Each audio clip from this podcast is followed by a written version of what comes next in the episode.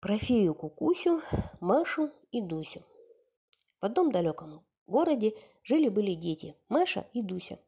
Маша была очень большая, ей было целых пять лет, а Дусе было только три года и три месяца, но она тоже уже была довольно большая. И был у них замечательный кот, которого звали Тимофеич. Он был полосатый. Еще была дрессированная муха, которую так и звали – Дре-муха. А как они жили и как потом потерялись и нашлись, ты узнаешь, если прочитаешь эту сказку. По утрам они ходили купаться на речку. Только, конечно, купались Маша и Дуся, а Тимофеич и Дремуха не купались. Понятно почему.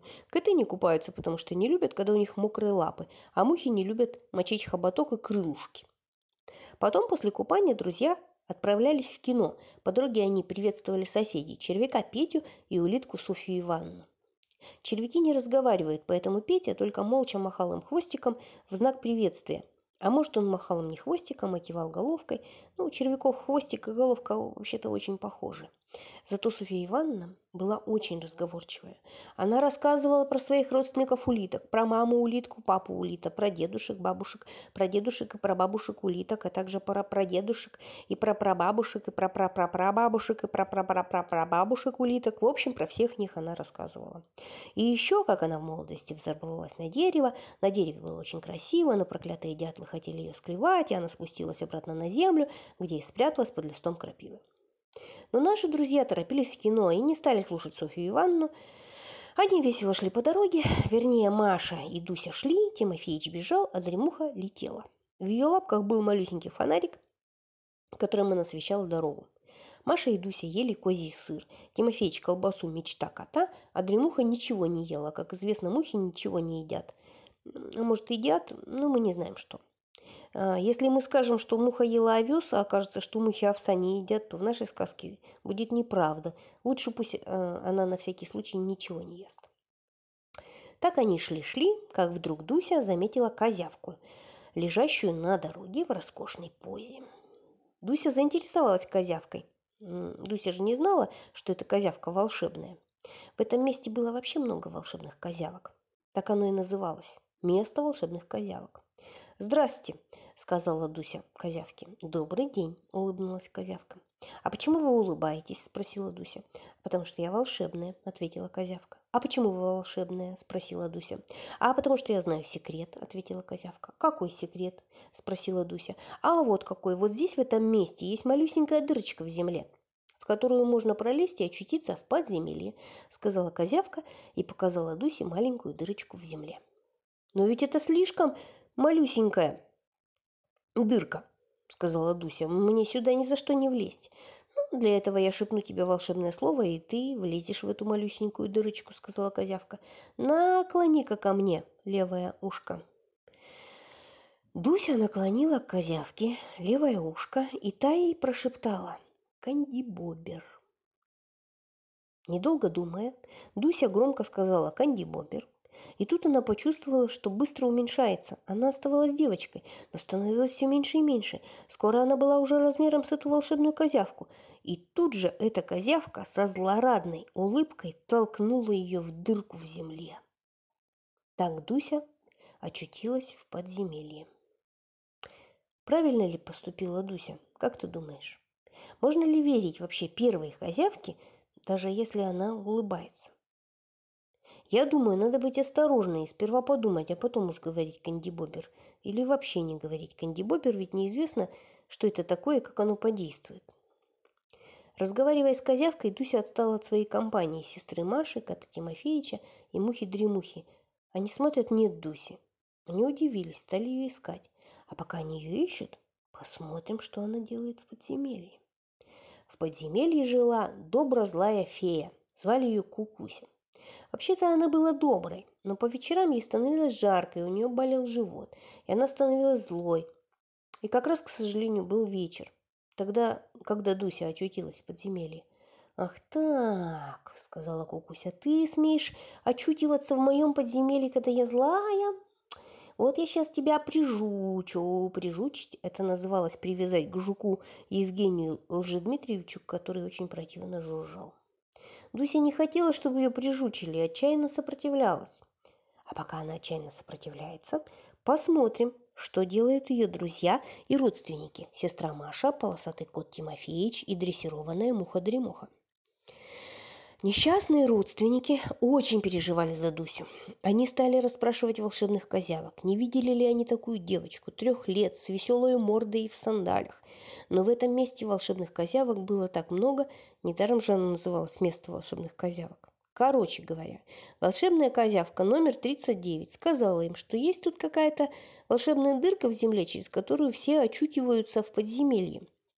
Уж не попала ли туда эта девочка? Они стали искать дырку, но дырок было так много, и какая из них волшебная, никто не знал. В этом волшебном месте объявляется обеденный перерыв, а потом будем рассказывать дальше. Обеденный перерыв. А дальше вот что. Пока прижученная Дуся сидит в подземелье и, может быть, даже плачет, остальные родственники запутались в дырках. Они и совсем запутались, замучились. И как бы до самого сегодня путались и мучились, как вдруг из одной дырки вылез старый знакомый червяк Петя. «За мной!» – сказал червяк Петя, хотя в этой сказке червяки не разговаривают. Но он так хотел помочь друзьям, что притворился, что он из другой сказки, и стал разговаривать. Друзья последовали за ним и очень скоро обнаружили ту самую малюсенькую дырку, на которой малюсенькими буквами было написано «Ребобиднак». Вот какое удивительное слово. Друзья призадумались.